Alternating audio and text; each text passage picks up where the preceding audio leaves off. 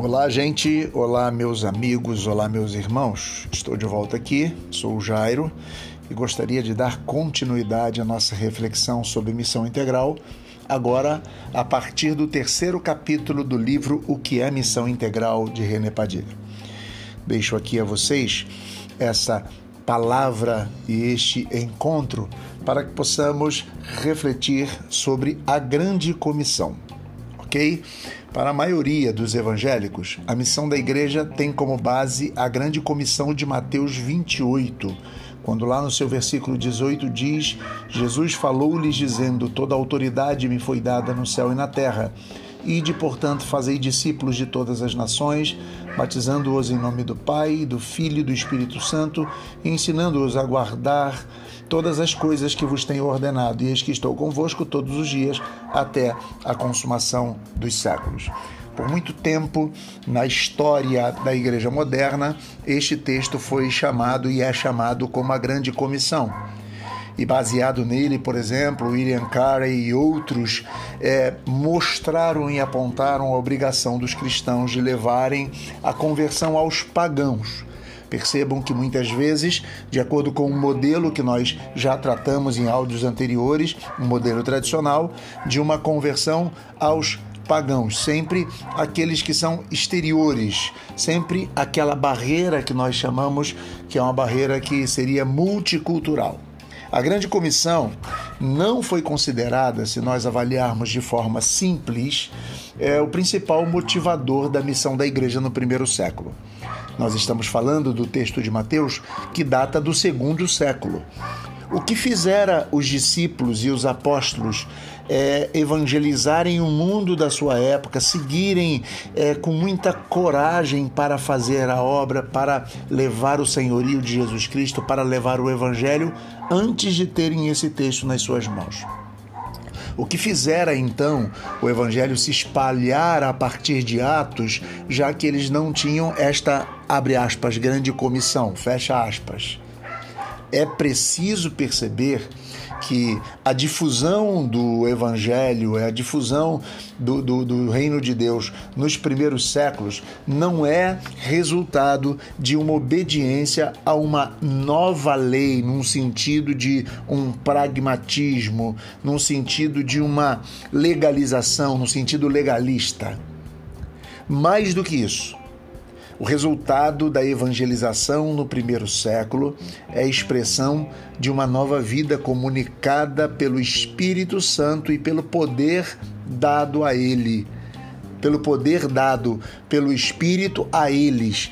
E de fato, esta inspiração do Espírito Santo foi aquilo que motivou os discípulos, essa transformação de vida, este reconhecimento do senhorio de Jesus Cristo é o que motivou os discípulos é, é, motivados e de fato revestidos pelo poder do Espírito Santo a levar o Evangelho, mesmo que não tivessem em suas mãos a grande comissão. Segundo Roland Allen, a obrigação de pregar o Evangelho não depende da letra, mas do Espírito de Cristo. Não do que ele ordena, mas sim do que ele é. E o Espírito de Cristo é o Espírito do amor da compaixão e do anelo de Deus por aqueles que estão afastados dele. É preciso compreender que no primeiro século isso motiva os discípulos. Não necessariamente um mandato, quando nós enxergamos como um mandamento e obedecer ao mandamento única e exclusivamente, não estou dizendo que não é e não estou dizendo que não devamos obedecer, mas quando enxergamos por esta ótica, tratamos de forma legalista, formal e aí sim temos base para levar o evangelho aos, aos transculturais ou como que se nós estivéssemos ticando uma lista de obrigações religiosas religiosas a serem feitas. Não é assim que de fato é, o Paulo ou outros apóstolos e discípulos enxergaram o cumprimento da missão. Mas quando nós avaliamos o próprio Mateus 28, nós podemos é, deduzir e enfatizar em como podemos levar o Evangelho a todo mundo. Duas coisas principais são listadas aqui. Em primeiro lugar, o mandato ele é precedido por uma afirmação da dimensão universal da autoridade de Cristo. Toda autoridade me foi dada nos céus e na terra.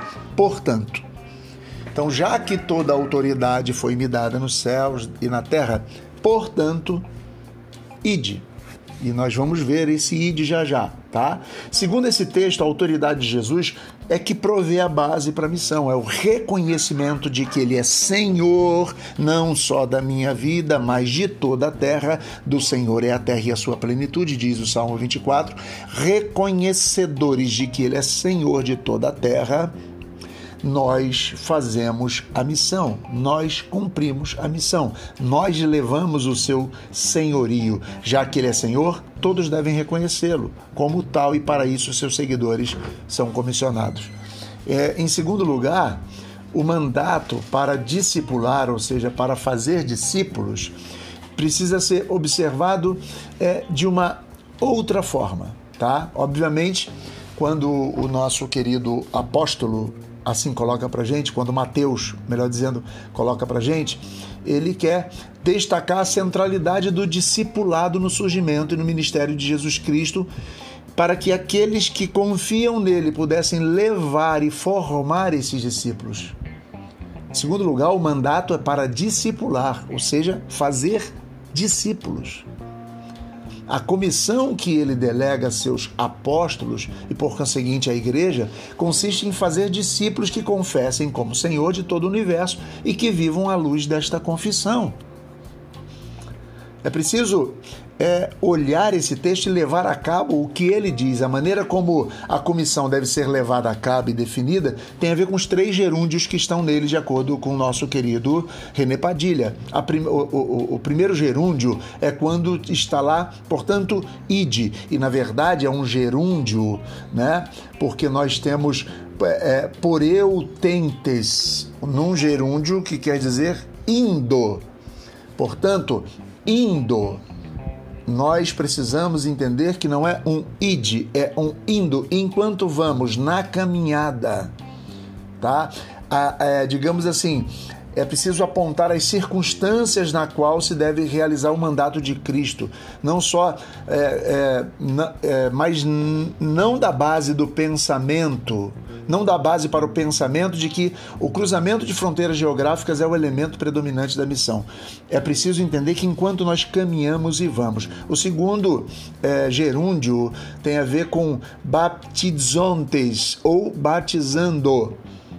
Tá? Mostra que o fazer discípulos envolve uma introdução dos novos crentes à comunidade cristã por meio do rito da iniciação, que é o batismo. Ou seja, é preciso inseri-los na comunidade, que tem a ver com o discipulado.